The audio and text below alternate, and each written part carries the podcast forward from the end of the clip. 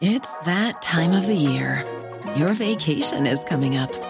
You can already hear the beach waves, feel the warm breeze, relax, and think about work. You really, really want it all to work out while you're away. Monday.com gives you and the team that peace of mind. When all work is on one platform and everyone's in sync, things just flow wherever you are. Tap the banner to go to Monday.com.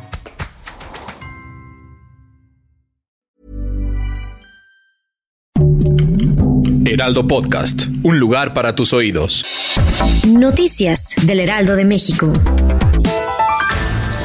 Vaya susto que se vivió esta mañana en la Ciudad de México y es que se registraron tres microsismos con epicentro en la alcaldía Álvaro Obregón e intensidades de 2.8, 3 y 2.4 grados respectivamente entre las 11.06 y las 11.08 de la mañana. ¿Usted cómo lo vivió? Esta tarde Enrique Ballín Osuna, director general de la Agencia Federal de Aviación Civil, informó que Mexicana de Aviación utilizará dentro de sus operaciones tres aviones pertenecientes a la Fuerza Aérea Mexicana.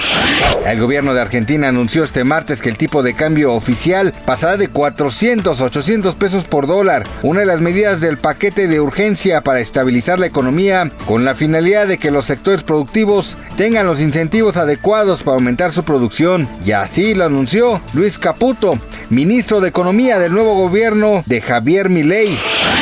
Luego de 28 años de carrera y 12 álbumes, el cantante español Enrique Iglesias anunció su retiro de los escenarios y se prevé que el próximo año dé una gira despedida misma que lleva por nombre The Trilogy Tour. Gracias por escucharnos, les informó José Alberto García.